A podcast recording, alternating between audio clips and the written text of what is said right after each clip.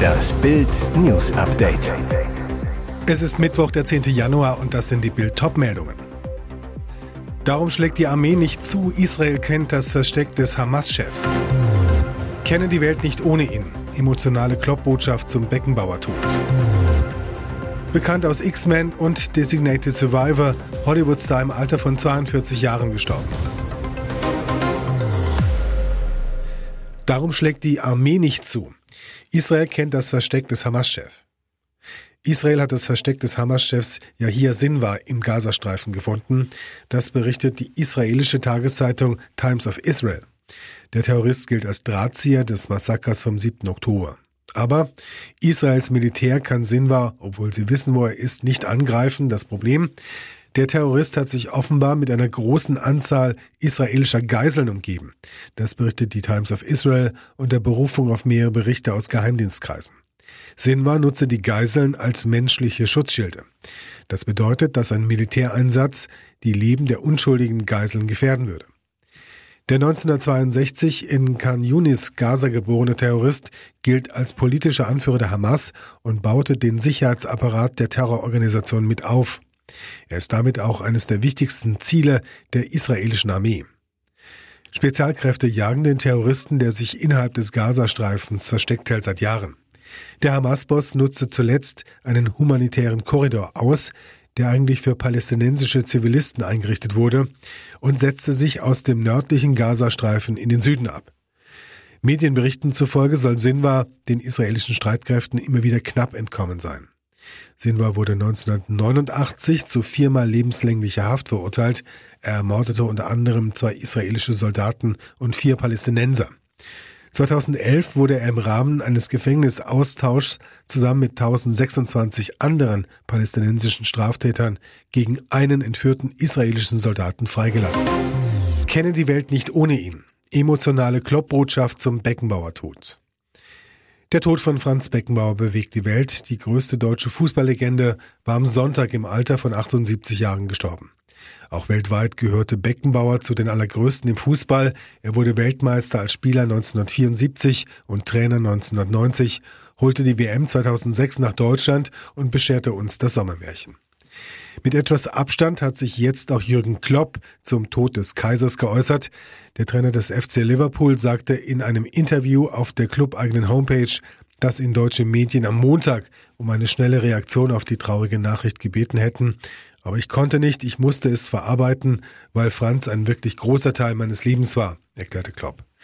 Die Welt wird ohne ihn eine ganz andere Ort sein und das musste ich wirklich verarbeiten, denn ich kenne die Welt nicht ohne ihn, sagte Klopp und ergänzte, wir werden ihn vermissen und ich werde ihn sehr vermissen. Beckenbauer sei Deutschlands bester Fußballer aller Zeiten, aber ein noch besserer Mensch gewesen, äußerte der 56-Jährige. Und das ist wirklich schwer zu erreichen, aber er hat es geschafft. Rund um die Heim-WM 2006 habe er Beckenbauer besser kennenlernen dürfen, erzählte Klopp. Er war wirklich eine gute Gesellschaft, er war lustig, er war intelligent, er war so ziemlich alles, was man selbst sein möchte. Von ihm habe er gelernt, sich auch unter dem größten Scheinwerferlicht nicht zu verstellen. Zuletzt hatte er vor ein paar Monaten mit Beckenbauer telefoniert, verriet der Premier League Coach. Nach der Nachricht des Todes von Beckenbauer habe er sich eine Videobotschaft angeschaut, die er dem früheren Weltmeister zu dessen 75. Geburtstag geschickt hatte. Ich habe es mir gestern angeschaut und es war wirklich schwierig bekannt aus X-Men und Designated Survivor. Hollywood-Star im Alter von 42 Jahren gestorben. Aiden Canto spielte an der Seite von Hugh Jackman und Patrick Stewart in X-Men Day of Future Past sowie neben Kiefer Sutherland in der Erfolgsserie Designated Survivor. Jetzt ist der mexikanische Schauspieler im Alter von 42 Jahren an den Folgen einer Krebserkrankung gestorben. Wie seine Agentin Jennifer Allen gegenüber The Associated Press bestätigte, hatte Canto seinen Blinddarmkrebs bis zu seinem Tod geheim halten wollen. Aiden hatte eine Tiefe des Geistes, die nur wenige wirklich kannten. Diejenigen, die einen Blick darauf werfen konnten, wurden für immer verändert, schrieb Allen in einer Erklärung. Er wird von vielen sehr vermisst werden. Canto hinterlässt seine Frau Stephanie Ann Canto und zwei Kinder, Roman Elder drei und Eve Josephine 18 Monate. Für immer mein Schatz Aiden, wir sehen uns bald, schrieb seine Frau auf ihrem Instagram-Account. Und jetzt weitere wichtige Meldungen des Tages vom Bild Newsdesk. Wer anderen eine Grube gräbt, fällt selbst hinein. Klaus Weselski hat ein Problem. Wegen des Lokführerstreiks hat der Chef der Gewerkschaft der Lokführer nach eigenen Angaben am Dienstagabend den letzten Zug nach Berlin verpasst. Vor den Arbeitsgerichten in Hessen hatte Weselski gewonnen. Nach dem Frankfurter Arbeitsgericht wies am Dienstagabend auch das hessische Landesarbeitsgericht die einstweilige Verfügung der Bahn gegen den Arbeitskampf zurück. Danach ging es für den Gewerkschaftschef weniger erfreulich weiter, denn die Verhandlung dauerte länger als zunächst angenommen. Nach der Urteilsverkündung sagte Weselski am Dienstagabend, der letzte Zug ist weg. Er müsse nun andere Wege nach Berlin finden, um dort am Mittwoch den Lokführerstreik anzuführen. Details verriet er nicht. Der oberste Lokführer erfährt jetzt am eigenen Leib, was es bedeutet, von der Bahn abhängig zu sein und wie lästig seine Streikwut für Bahnkunden ist. Denn von Mittwoch 2 Uhr bis Freitag 18 Uhr will die GDL zum dritten Mal in der Tarifrunde den Zugverkehr weitgehend lahmlegen.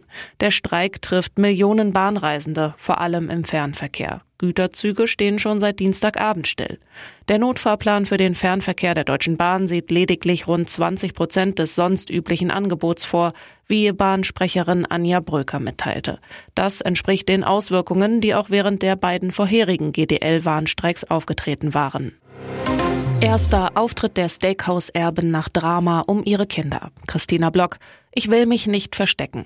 Es war der bewegendste Neujahrsempfang in der Geschichte der Hamburger Steakhouse-Dynastie Block. Zum zwölften Mal hatte die Familie um Steakhouse-König Eugen Block zu ihrem traditionellen Punsch unterm Dach in ihr Fünf-Sterne-Privathotel Grand Elysée eingeladen. Bei Glühwein, Kartoffelsuppe und Würstchen gab es auf der Terrasse natürlich nur ein Thema, das Drama um die Kinder Clara und Theodor von Steakhouse-Erbin Christina Block, die völlig unerwartet vom Hamburger Oberlandesgericht zurück zu ihrem Vater Stefan Hensel nach Dänemark geschickt wurden. Niemand hatte damit gerechnet, dass die Steakhouse-Erbin erscheint. Sie hatte alle gesellschaftlichen Termine abgesagt, doch plötzlich war sie da. Sie wurde von vielen Gästen umarmt, wichtige Politiker, alte HSV-Legenden, die Hamburger Gesellschaft. Alle sprachen ihr Mut zu. Christina, wir sind immer für dich da. Dann schritt sie gefasst auf die Bühne, sagte, vor allem wegen der familiären Ereignisse der letzten Tage habe ich lange überlegt, ob ich überhaupt irgendetwas sagen soll. Die Zeiten sind aber nicht normal, zumindest nicht für mich und meine Familie. Nach reiflicher Überlegung habe ich mich entschlossen, mich nicht zu verstecken, mich nicht wegzuducken. Und weiter, wo Unrecht geschieht, müssen wir dafür eintreten, dass es revidiert wird. Und wo Unrecht erkannt und bereits beurteilt wurde, muss dies strikt und schnell umgesetzt werden. Die Opfer müssen geschützt werden. Während Live-Show mit Granaten und Dynamit bewaffnete stürmen TV-Studio. In Ecuador sind Bewaffnete während einer Live-Übertragung in die Räumlichkeiten des staatlichen Fernsehsender TC Television in der Hafenstadt Guayaquil eingedrungen. Am Dienstag war live im Fernsehen zu sehen, wie eine Gruppe maskierter Männer Journalisten und Mitarbeiter mit Waffen und Sprengstoff bedroht haben. Immer wieder halten sie Gegenstände, die aussehen wie Dynamitstangen und Granaten in die Kamera, stecken sie Mitarbeitern des TV-Senders in die Jackentaschen. In einer Einstellung ist zu sehen, wie ein Angreifer einem Mitarbeiter am Boden gegen den Kopf tritt. Die ecuadorianische Polizei teilte das Eindringen der Kriminellen auf Ex mit, schrieb dort, es würden Spezialeinheiten vor Ort eingesetzt, um diesen Notfall zu bewältigen. Kurz darauf bestätigte die Polizei die Festnahme mehrerer Personen. Wenige Stunden nach der Tat teilte die ecuadorianische Staatsanwaltschaft mit, dass 13 Personen wegen des Einbruchs in das Fernsehstudio festgenommen wurden. Sie werden demnach wegen Terrorismus angeklagt. Er trommelte 20 Jahre für unsere Hardrock-Helden. James Kotek stirbt mit 61 in seiner Heimatstadt Louisville. Die Musikwelt verliert einen ihrer härtesten Trommler, hart zu seinem Instrument, aber noch härter zu sich selbst. Gut 20 Jahre lang war James Kotek Teil der erfolgreichsten deutschen Hardrock-Band aller Zeiten, Schlagzeuger bei den Scorpions, ein Traumjob. Nach seinem Einstieg 1996 war der Amerikaner neben den Bühnenlegenden um Sänger Klaus Meine aber auch lange Zeit das jüngste Mitglied der 1965 gegründeten Erfolgsband. Jetzt ist Kotek mit 61 Jahren unter nicht geklärten Umständen in seiner Heimatstadt Louisville gestorben. US-Medien berichten über den Schicksalsschlag. Seine Tochter Toby bestätigte die Nachricht. Fremdeinwirkung ist nach ersten Erkenntnissen ausgeschlossen. Jahrelang kämpfte der Musiker, der vor seiner Scorpions-Zeit bei der Gruppe Kingdom Come bereits goldene Schallplatten gesammelt hatte, gegen Alkohol und Drogen. Immer wieder brachte ihn sein Partyleben in Schwierigkeiten. Vom Suff, so erzählen es Freunde der Band, kam James nie ganz los. Ein Insider, es war der schlimmste Dämon, der ihn immer wieder jagte. Die Probleme führten unter anderem zu Kotex Ausstieg. Mittlerweile spielt Mickey D Schlagzeug für die Scorpions. 2014 hatte die Band Kotak nach einem Vorfall an einem Flughafen in Dubai noch eine erneute Chance gegeben. Der Amerikaner hatte betrunken gepöbelt, andere Fluggäste beleidigt, soll sogar seine Hose heruntergezogen haben. Irgendwann war das alles zu viel, um weiter mit ihm zu arbeiten und Musik machen zu können. Dann folgte der Rausschmiss.